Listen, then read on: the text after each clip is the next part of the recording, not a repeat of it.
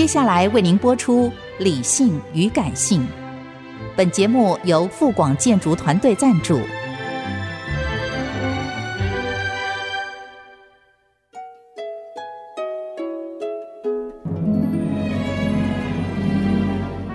理性与感性不是天平的两端，而是一方向另一方渗透、影响，暂时取得上风的过程。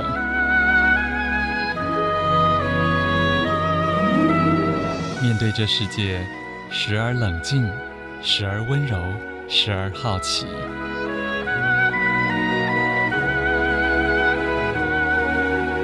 我是陈乐融，陪伴大家一起理性与感性。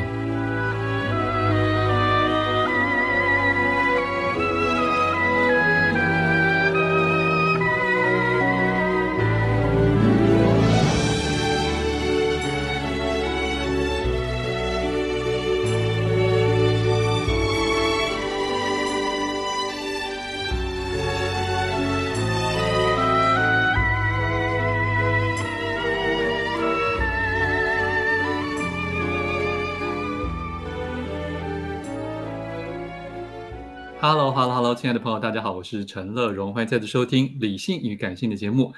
今天一本好书要介绍的是时报出版的，算是两本书，同一个作者，历史说书人江仲渊，二零二零年的作品《民国文人档案重建中》跟二零二二年的《民国军阀档案重建中》，在线上就是我们的作者江仲渊，仲渊你好。呃，陈老师你好，读者朋友们大家都好，我是仲渊。对，仲渊是一个很优秀的年轻人呢、啊，而且是自学成为历史研究的名家啊，然后也已经写到第八本书了。所以《名人档案》这本书是二零二零年的。能不能先讲一下，说那时候是怎么样一个动念？哇，这个说来有点话长。嗯、呃，老师刚才有说出了八本书的事情嘛？呃，其中八本书里面有五本都是中国历史那中四本都是中国近代史。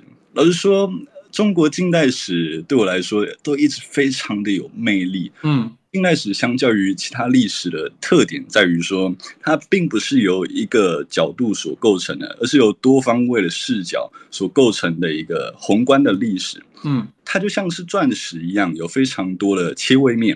譬如说，我们拿一个角度来去看待同一个切位面，譬如说汪精卫，或者是他可能会有好的评价，或者是坏的评价。那假如从另外一个角度来去切的话，它可能角度或者是得出来的结果又是不一样的。嗯，那就这么多这么宏观的这么多的回忆录，还有这么多的史学观点来去切入不同样的人物，我们往往就会得出不同样的结果，而越来越靠近历史的真相。而中国近代史的可贵之处。那我我写的第一本书是找寻真实的汪精卫，那时候十七岁，哇，非常的青年，非常有活力，非常叛逆。那时候就想说啊，汪精卫这个人，他留下来的诗词实在是非常的多，有一个双照楼诗词稿，哇，这是他和他的老婆陈璧君一起写的一个诗词稿，呃，留下了他的非常多的情书。还有他在狱中，他之前做过监狱，因为辛亥革命以前他是革命党被监禁，留下了非常多的在狱中的情诗。哇，那十七岁的我看到了二十二岁的时候的他写情书啊，这个感觉很贴近吗？这个心里面会有这种跨越百年之间的交流，所以我就觉得说，那时候就觉得说，中国近代史在是太有趣了。必须好好了解。那那时候十七岁嘛，正处于一个非常叛逆的年代，非常叛逆的一个时期。那时候我就想说啊，既然中国近代史那么有趣的话，那我为什么不写一本书？嗯哼。所以那时候我就开始休学，来从事写作。那开始写汪精卫，然后之后又开始写民国文人档案。那民国文人档案是第六本书了吧？哇。民国文人档案大部分是在讲说那个时代的知识分子，没错。比如说，呃，我现在念清大啊，清大有一个非常有名的校长，他的名字叫做梅贻琦，梅贻琦。校长，呃，他非常有名的地方在于说，他曾经担任过西南联合大学的校长。西南联合大学后来出了非常多的有名的人物。那么我们的文学巨著呢，非常多的文学巨著都是在描写西南联合大学的嘛。是最有名的就是《未央哥》。未央歌，嗯，对。但是很少人知道是梅贻琦校长呢，其实在日记里面留下了非常多他饮酒作乐的一些片段。那这些片段呢，是很少人会注意到的。那介于这些很少人会注意到的事情，或者是说琐碎的小事呢，我们可以去了解一个人在被重重包装以后，他留下来了哪些的真实的一面，他留下了哪一些真实的个性。那介于这些细微的小事呢，我们可以更加的去探求一个事实的真相。嗯哼，哎，可是，在这些这么多的我们说是比较像意识的这些笔法里面哦，嗯、我发现其实你对这些名人，不管在历史上，尤其是我们下一本要谈到的军阀啊、哦，就是你好像对于这些正反人物，你都会特别找到他一些比较正面的角度来琢磨，对吗？就是这是一个你个人真的是有一种理解之后的佩服，还是其实是想让整个书比较有一种励志的调性？所以你才觉得说要找到到这些名人的比较可贵的那一面。呃，我自己小时候常常看说心灵鸡汤这样子 这样子的故事，基本上啊，我是不太想要把这个书籍弄到非常励志，因为感觉呢，励志这种东西啊，都太过于和历史有点抵触哦。对，和历史一味追求励志的话，嗯。我想说的是啊，呃，历史这个东西毕竟是多方位的视角所构成。那在阅读历史的过程之中呢，我们不要抱持太过于对立的看法。比如说，呃，我今天觉得汪精卫呢，他是一个非常动人、非常感性的一位词人，我我非常的爱他。那我就要反对，我就要反对他所有的政敌，我就要反对一九二六年呢发起中山舰事件的。蒋介石，我就要我就要反对说主张共产主义的毛泽东，或者是主张共产主义的陈独秀。如果是以这样子偏颇的方式来去看待历史，因为支持某一个人，就特地的去反对某一个人，是抱持了特定的立场来去看一个历史的话，那这样子的话，我们我们是没有办法得到历史的真相的。我认为说，那个时代最可贵的地方在于说，虽然是很多样的派系，非常的混乱，非常的混杂，但是每个人都是为了每个人的理想、每个人的目标，以及每个人所想要追求的正义而为之。每想救国的方向都不同，嗯。嗯，是，譬如说，我们拿比较复辟派一点的人，譬如说辜鸿铭来说好了，《民国文人档案》里面的辜鸿铭，他曾经是北京大学的外文系教授，嗯、虽然是外文系教授，听起来非常崇洋媚外嘛，但是他事实上是一个非常保守的、非常喜爱文言文的，然后他的老婆甚至是缠小脚的女人。嗯那他虽然是这样子复辟派，但是他也是为了自己的理想、自己的目标而为之奋斗嘛，也是为了推广文言文而在北京大学所任教嘛。好，所以我们先来听一首歌。欢迎回来，陈乐融理性与感性节目正在介绍的好书是时报出版的《民国军阀档案重建中》，作者有历史说书人之称的江仲渊在我们的线上，仲渊。刚刚提到了整个民国是你自己非常目眩神驰的一个时期啊，里面真的有很多精彩的人物。虽然我们感觉那时候也是战乱频仍，然后外侮的压力还是很大哦。而且最重要是，我觉得这次终于有人写了一本我们过去都用很简单的视角来看待，就军阀，甚至两个字都带给大家很刻板的一个印象，觉得军阀就是一群老粗啊，一群就是祸害国家的人。可是后来发现，这非常是有问题的一个角度啊，而且是非常站在后来的赢家统治者的角度来做一种分派的。是那是不是请你来先为谁哪一位大军阀翻案一下呢？哇，这个我们现在学文的。国高中的历史课本，基本上一开始学是学清朝末年嘛。清朝末年，我们签了一大堆不平等条约，然后我们那时候就要去背，说我们总共赔了几千万银两，然后辛丑条约好像是一亿多银两是吗？还是三万万银两？我有点记不得了。那其中最让我印象深刻的是，那时候有一位军阀，他的名字叫做张勋。这个人在袁世凯复辟失败以后呢，又又再度的复辟一次。袁世凯是在一九一五年到一九一六年的时候创立了中华帝国，复辟就搞了八十三天的复辟运动。但是隔了一年，短短的一年，张勋又带着溥仪的人马再度的去复辟。这次的时间更短，只有十一天而已，就被拉下台了。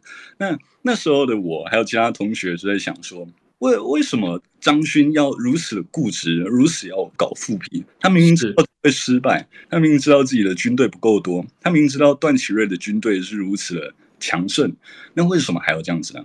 后来我查了一下资料，发现说张勋啊，这个人其实是一个。在中国传统文化里面，特别愚忠的，特别像是岳飞那样子的。譬如说，他的早年期间呢，他早年的时候发生了所谓的著名的太平天国的运动。那太平天国运动的时候呢，太平天国的军队把他的爷爷奶奶还有他的家里的人基本上都杀了一个干净。那整个家里面只剩下了张勋一个人。那张勋一个人就在他的家里面，他家住江西嘛，就在那边孤苦伶仃的等死。那后来太平天国平乱以后呢，一位退休了清朝的老官员回家退休了嘛，那他就遇到了一个将死之人，一个快要饿死的张勋，他于心不忍，就留下了张勋。那张勋这个人，他从小他在七八岁的时候就被太平天国的军队给搞乱嘛，所以他天生就认为说，凡是要改革的人，凡是要革命的人，他都不是什么好人，他就是要来。饿死我，他就是来害死我的人。嗯，那官是清朝的政府官员，他救了我，他在小时候就救了我，所以他是我一辈子的恩人。所以张勋就是在这种情况之下，对于清朝有一个天生积极的爱国之心、报国之心。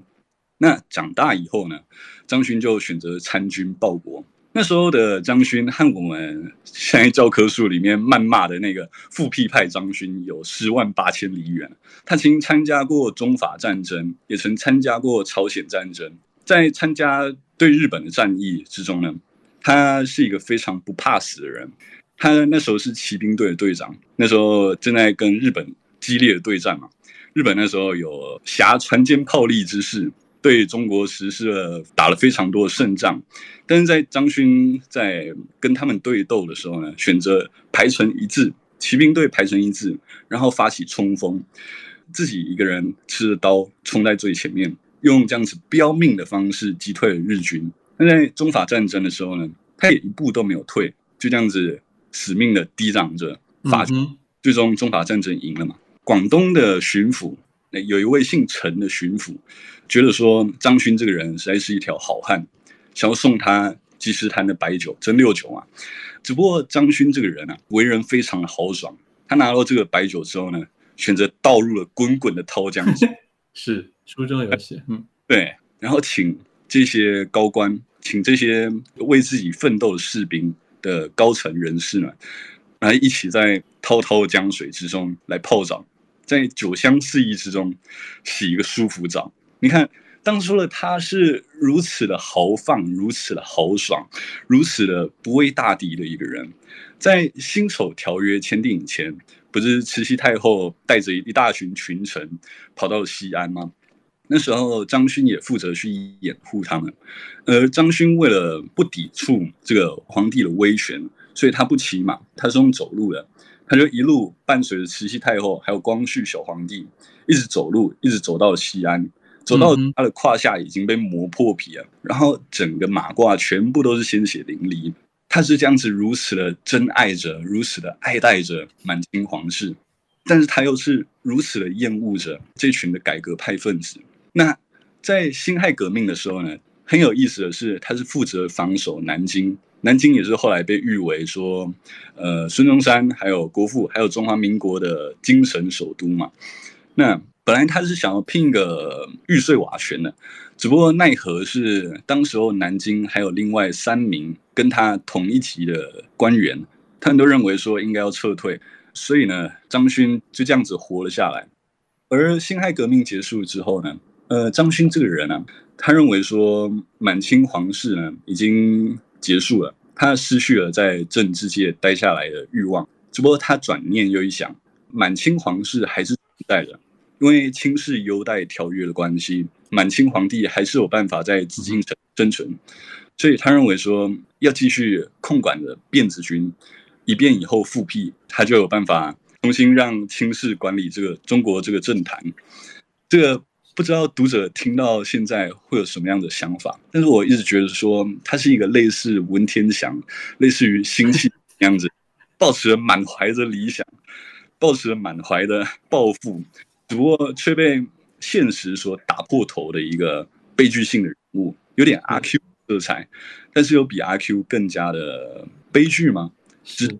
我觉得这本书最有趣的就是到最后，你不管认不认同他在政治上的作为，可是都可以发现，每一个人其实他这一生要做什么事、信仰什么东西都是有原因的。